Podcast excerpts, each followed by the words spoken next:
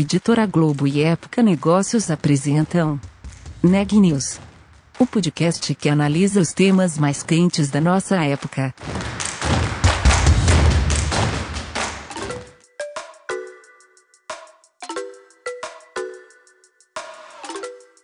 Olá, eu sou Elisa Campos da Época Negócios. Hoje é segunda-feira, dia 11 de maio, e estou aqui acompanhado do repórter Renan Júlio. Esse é mais um episódio do podcast Neg News, uma série de reportagens especiais sobre a pandemia do novo coronavírus. No episódio de hoje, a gente vai falar sobre cibersegurança, um tema que está em alta com a pandemia por causa dos ataques virtuais que tentam se aproveitar da situação. Quem conta essa história pra gente é o Renan. Isso mesmo, Elisa. Eu conversei com o Demetrio Carrion, que é sócio líder de cibersegurança da UI, para discutir a importância desse tema para as empresas, principalmente durante a pandemia. Com muita gente trabalhando no modelo home office, os riscos aumentaram e muito. E aí no papo, ele dá dicas para as empresas e para os funcionários se defenderem das ameaças virtuais. Vamos ouvir? Demetrio, primeiro queria que você falasse um pouquinho sobre esses dois trabalhos que a UI fez sobre cibersegurança e aí com um pouquinho de foco mais em pandemia, quarentena, apresentasse os principais insights para depois a gente tirar algumas outras questões do caminho, pode ser? A UI, há 22 anos, publica uma pesquisa de segurança da informação, pesquisa anual, e ela vem acompanhando como é que o mercado é, de cybersecurity vem se comportando esses, nessas mais de duas décadas. O que a gente observa com essa pesquisa é a evolução, a sensibilidade dentro das organizações com relação à segurança da informação, com relação às ameaças cibernéticas e com relação à forma que elas reagem a essas ameaças cibernéticas. E o estudo do nosso último ano, ele mostra que a segurança da informação ela tem que ser inerente ao negócio e não reativa. Né? Então, cada ano é, a gente tem que buscar um passo à frente, porque as ameaças elas estão também sempre um passo à frente, elas nunca param.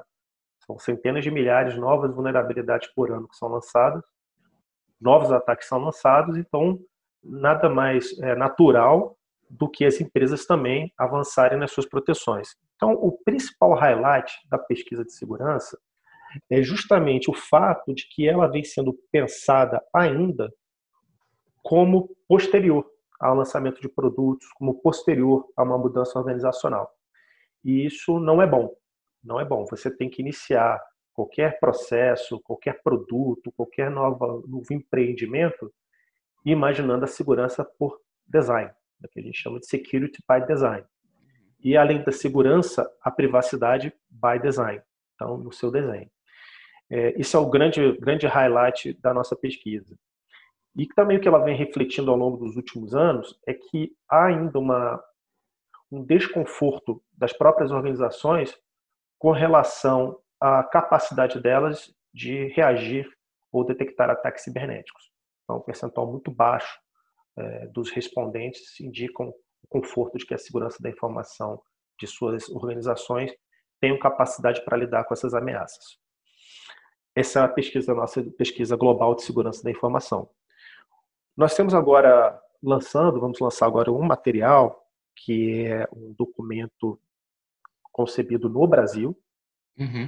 com relação à segurança da informação e privacidade em tempos de Covid. Né? A gente tem dito como combate à Covid. E esse estudo ele tem uma visão, ele tem uma visão realista e também é, na sua conclusão otimista. É uma visão realista de que nós vivemos um momento de turbulência, como todos sabem, é, um momento diferente do usual, em que basicamente não são novas tecnologias que estão sendo criadas, mas a maneira de operar as tecnologias é que estão diferentes. Então, nesse estudo, a gente aborda essa nova forma de trabalhar de forma massificada, porque trabalho remoto sempre, né, sempre existiu, pelo menos nos últimos cinco anos, dez anos existiu. A questão é o trabalho remoto massivo com o uso extensivo de tecnologias e enormes possibilidades de utilizar serviços diferenciados. Uhum. A questão é que a gente usa tudo isso de uma maneira estruturada. Então, o nosso estudo, é, nossa publicação sobre resiliência é, para combate à Covid-19 trata realmente disso. Perfeito. E, e aí, é, Demetrio, eu queria entrar nessa questão específica da pandemia, né? Cibersegurança é, é um foco, entre aspas, antigo, não sei se estão bem resolvido, claramente ainda é um desafio enorme, mas que se acentuou de uma maneira histórica durante a pandemia. Por que, que as empresas devem se preocupar tanto com a cibersegurança durante a pandemia? É, a segurança, você está perfeito, porque a segurança realmente vem numa crescente. É uma disciplina, né, um, um olhar, uma perspectiva relativamente nova. Pensa nos anos 70, nos anos 80, você falava muito pouco de segurança da informação, e eu indico ainda, e penso fortemente, que ainda está na sua infância. Então é muito natural é, esse momento de estabilização e da segurança estar na, na, na mente de todos os executivos de negócio. É, o que, que a gente observa no momento da pandemia? Que muitas empresas, é, como não estavam preparadas, elas mesmas, né, na, na nossa pesquisa de segurança, já denotavam que não havia um preparo é, 100% para combater as ameaças e responder às ameaças. Quando a gente vem para um cenário de pandemia, você tem duas situações. Você tem uma situação de crises em várias áreas de negócio. Então, são crises relacionadas a fluxo de caixa, crises relacionadas à lei trabalhista, crises relacionadas à saúde das pessoas, principalmente. Uhum. E você tem uma nova forma de trabalhar que nem todos estavam acostumados. Então, para uma parcela da população, é muito natural trabalhar de casa. Mas para grande parte, a maior parte, não é natural. E quando a gente fala trabalhar de casa, não é simplesmente receber e-mail ou responder e-mail. Você tem que acessar diversos sistemas de forma remota. Uhum. Você tem aquela tentação de usar um serviço na nuvem, pessoal, que, é mais, mais, que lhe é mais familiar, ou usar o seu computador de casa para otimizar alguma função que você considere melhor, e isso não é algo que estava na cultura de todo mundo. Então aí já começa a surgir um cenário perigoso de cybersecurity, né? Uhum. contra cybersecurity. Então a gente tem, por um lado, uma competição lateral pela atenção, fluxo de caixa, atendimento a clientes, atendimento aos seus funcionários. Você tem essa competição lateral e você tem esse, esse preparo é, ainda inicial da segurança nas empresas, que é posto à prova, esse preparo é posto à prova agora, nessa nova forma de trabalhar. Então, você tem aí três pilares, processos diferentes, uhum. sistemas trabalhando de forma diferente e pessoas que precisam ter um novo treinamento e um novo aculturamento desse trabalho remoto, nesse novo normal que vem sentido no mercado. E você comentou sobre essa questão dos computadores, né, da, das plataformas de nuvem. É, bom, primeiro que eu me reconheci e, e, depois que eu queria entender assim quais são os erros mais comuns, Demetrio, nesse sentido, que as empresas e os funcionários cometem e que são simples de, de, de serem resolvidos. A boa notícia é que os erros, né, é, o, o, pilar pessoas, né, ele continua sendo o, o, o mais vulnerável e o mais atacado na Covid e antes da Covid e também será no futuro. Então, isso. Por que isso é uma boa notícia? A boa notícia é porque é um problema conhecido. A má notícia é que você tem um aumento significativo de ataques. E você tem uma crise também no meio desse caminho. Então, a segurança da informação é um fator de estabilidade, porque senão você cria crises dentro da crise. E é hum. A gente não precisa disso, de forma alguma, né? Definitivamente não. Não precisamos disso. E aí você tem essa situação. Como você tem essa situação, quais são os erros mais comuns que nos acompanhavam antes e nos acompanham agora? É os e-mails maliciosos, são aqueles e-mails que te prometem algo, é, é, é algum prêmio, que te fazem alguma solicitação que parece ser de alguém da sua empresa, é, o que a gente chama de phishing. Então, esses uhum. e-mails maliciosos já eram fonte de maior parte dos ataques e agora está exacerbado, porque todo mundo quer saber uma informação da Covid e chega aquele e-mail. É, nossa organização preocupada com nossos funcionários pede para pede para que vocês preencham o formulário abaixo, entre com a sua senha para confirmar que você é realmente nosso funcionário e, puf, não é um e-mail da corporação. Outro ponto que está sendo muito falho, e aí realmente o crescimento é maior do, do passado, os aplicativos falsos. Tá. Então, você vem lá no seu celular, ó, instale esse aplicativo para acompanhar é, o status da Covid no seu, na sua cidade e saber qual o hospital mais próximo de você possui atendimento mais rápido. E você instala esse aplicativo e nada mais é que um aplicativo para coletar suas informações, invadir o seu dispositivo móvel, computador. Esses são dois itens fundamentais que requer um fator pessoas muito forte, elas estarem cientes desse perigo. E um terceiro perigo, que é muito antigo, pode colocar mais dois, são as senhas frágeis tá. e o uso de tecnologias que não foram homologadas, não são homologadas pela organização. Então, como eu disse, você usar o computador pessoal, você ter aquela tentação de mandar um e-mail que está na sua conta empresarial, corporativa, e mandar para a sua conta pessoal, porque a tua impressora não está conectada no computador da empresa, mas está conectada no seu computador pessoal. Por que, que eu não mando um uhum. arquivo de um para o outro? Então, essas tentações, elas estão muito próximas. E esses são erros comuns, só que antes a gente falava de uma parcela, agora a gente está falando de uma parcela exponencial. E o cérebro do ser humano, ele funciona muito bem na linearidade, mas na, na no exponencial e na progressão geométrica, nosso cérebro não processa na mesma forma parece que nós não fomos feitos para isso, né? Ou pelo menos não até hoje. A gente, uhum. tanto que a gente tem de juros simples, mas quando a gente fala de juro composto, já não dá para fazer conta de cabeça. A gente precisa lá da calculadora. Uhum. Então, é, é a mesma situação que a gente está vivendo agora. E aí fica o trabalho para a empresa, né? Que é definir um plano básico de, de cibersegurança. Existe alguma recomendação, Demetrio, de assim, principais pontos de ataque, porque a gente sabe que, como você falou, né, é um momento de crise, né? E para não gerar novas crises, também é preciso definir algumas prioridades. É, tem, tem alguma prioridade dentro desse campo que deve ser definida ou pode ser definida para que esses erros não sejam tão comuns? Certamente. Você tem é, o que a gente chama na, na UI, né, o, o, agora, o depois e o além. Né? O now, next e beyond. Você tem que começar com o agora. E o agora é trabalhar dois pilares fundamentais. As pessoas, porque elas precisam receber informações adequadas de como utilizar as tecnologias, o que pode e o que não pode.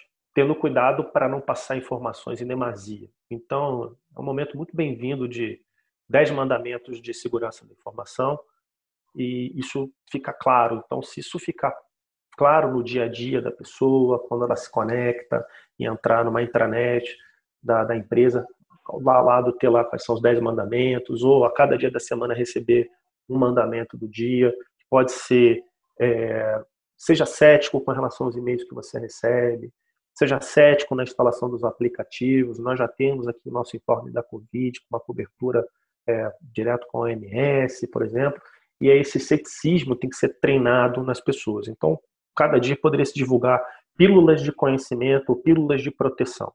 Esse é um caminho do agora que a gente precisa fazer. E a área de tecnologia de segurança precisa trabalhar o lado tecnológico também.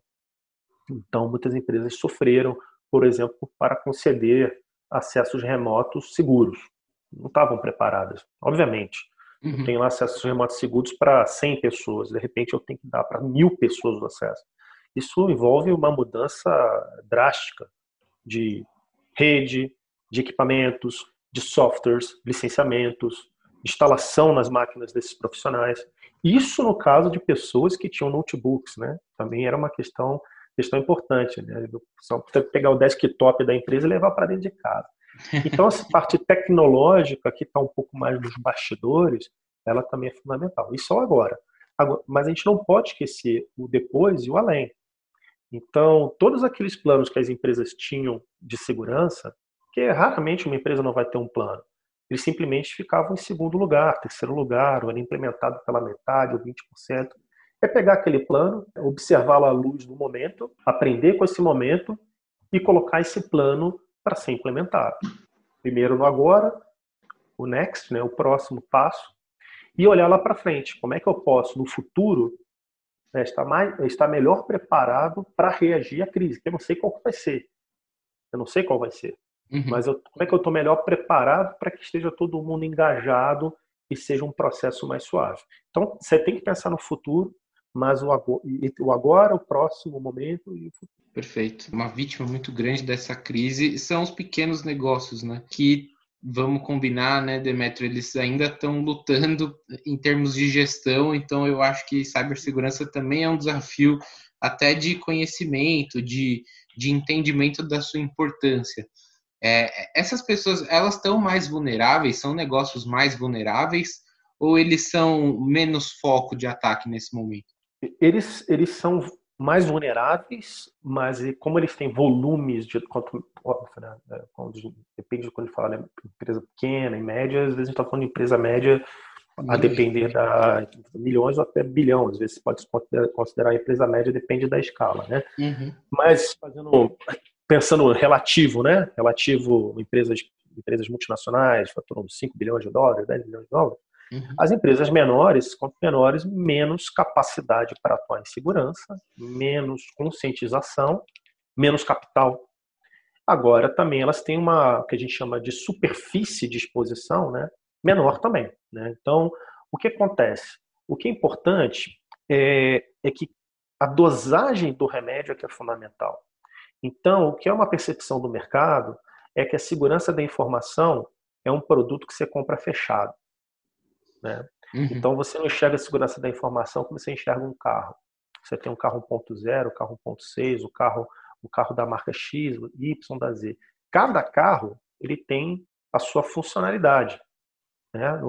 Você não vai ver uma pessoa com um Jaguar dirigindo um aplicativo de transporte. Uhum. O custo-benefício não se paga, só se for o prazer da pessoa de fazer isso, mas o custo-benefício não se paga. Uhum. E a segurança da informação tem que seguir o mesmo princípio. Ela tem que ser do tamanho da, do risco que você pode incorrer. Então, esse é o primeiro ponto. Segundo ponto é que há uma visão ainda das empresas menores de utilizarem estruturas próprias de segurança da informação. Né, ou tecnológicas. Existem várias plataformas tecnológicas de nuvem, de e-mail, que fornecem o mesmo nível de segurança do que empresas multinacionais, até porque as empresas multinacionais também se utilizam desse serviço. Perfeito. Então, a empresa pequena e média deve, elas devem acelerar a utilização dessas tecnologias é, consagradas e comprovadas. E um terceiro item, que é um item inovador, é que você não precisa estar sozinho nessa jornada. Então, se eu sou uma empresa pequena e me associo a 10 outras pequenas, eu posso ratear esse custo de um expert em segurança da informação para me dar um guia. Então, essa visão da segurança, que é um problema de cada um, e você cuida do seu, eu cuido do meu, até porque é uma vantagem competitiva um contra o outro, é uma visão errada. Porque o insucesso de uma empresa, é, por exemplo, no varejo, que perde credibilidade no seu site de e-commerce, de certa forma você também perde credibilidade. Suscita também perda de credibilidade porque ele não vê que o e-commerce da empresa A não funciona. Também pode-se pensar que o e-commerce está sobre, sobre julgo, né? sobre júdice. Uhum. Então, essa associação de, de, de, empresas é extremamente possível, até através, talvez, de associações comerciais e órgãos de classe. E, Demetrio, acho que quase encerrando, eu queria resgatar uma palavra que você falou no começo da, da entrevista e que também está presente no seu estudo, que é a palavra resiliência. Eu queria entendê-la é, dentro desse contexto. Por que, que vocês fazem uso de resiliência quando a gente fala sobre cibersegurança? É porque a gente enxerga que, apesar das disrupções que existem no mundo, a gente tem que se adaptar. A gente não precisa jogar fora aquilo que nós fizemos. Não é um momento de eu tenho começo, meio e fim, agora eu pego tudo, jogo fora e faço de novo. Essa resiliência, essa sua capacidade de absorver esses impactos, esses novos conhecimentos, esses novos ambientes, trazer para dentro de casa e crescer, né? voltar ao teu modo normal de operação. Então não é uma coisa que você vai de forma estanque. Prepara, sofre, joga fora, recomeça. Não, você vem sempre numa crescente. E a resiliência é assim na psicologia, é assim na física, na né? capacidade de, de você sofrer algum tipo de mudança na física e retornar ao seu estágio atual. Obviamente, quando a gente pensa em negócios, não é voltar a ser a empresa do mesmo tamanho, mas é voltar para o seu modo de estabilidade de operação. Né? Você pode ser maior, pode ser diferente, mas você é a sua empresa que faz aquele serviço, né? que presta aquilo, que tem o seu propósito para a sociedade. Se você aprende a, aplicar aquele teu propósito de uma outra maneira, o teu propósito é o mesmo. A forma que você vai entregar mudou, mas você voltou àquilo que você era em condições normais, ou do novo normal que seja. Notícias do dia. As universidades federais brasileiras conduzem atualmente pelo menos 823 pesquisas relacionadas ao novo coronavírus. Além disso, há ao menos 96 ações para a fabricação de álcool e produtos de limpeza e 104 iniciativas para a produção de EPIs, que são aqueles equipamentos de proteção individual, como máscaras e aventais. Há também pelo menos 53 ações de testagem para o novo coronavírus, responsáveis pela realização de 2.600 testes por dia. Nos hospitais universitários, as instituições oferecem 2.200 leitos de enfermaria e quase 500 leitos de UTI. Por causa da pandemia do novo coronavírus, o Banco Itaú revisou para baixo a projeção para o PIB brasileiro em 2020. A estimativa passou de uma queda de 2,5% para uma contração de 4,5%. Já a projeção da taxa de desemprego passou de 12,6% para 14% ao final de 2020. Segundo o último boletim divulgado pelo Ministério da Saúde, o Brasil tem hoje 168.331 casos confirmados do novo coronavírus. O país já registrou 11.519 óbitos, o que dá uma taxa de letalidade de 6,8%. Por hoje é só, pessoal. Até amanhã.